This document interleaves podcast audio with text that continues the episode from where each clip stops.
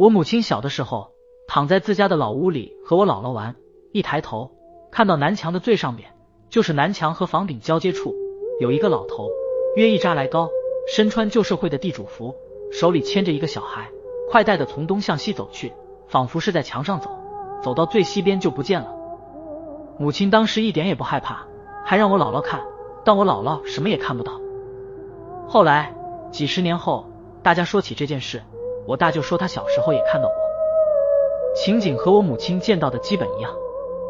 今天的经历就讲到这里，订阅我们接收最新的更新消息吧。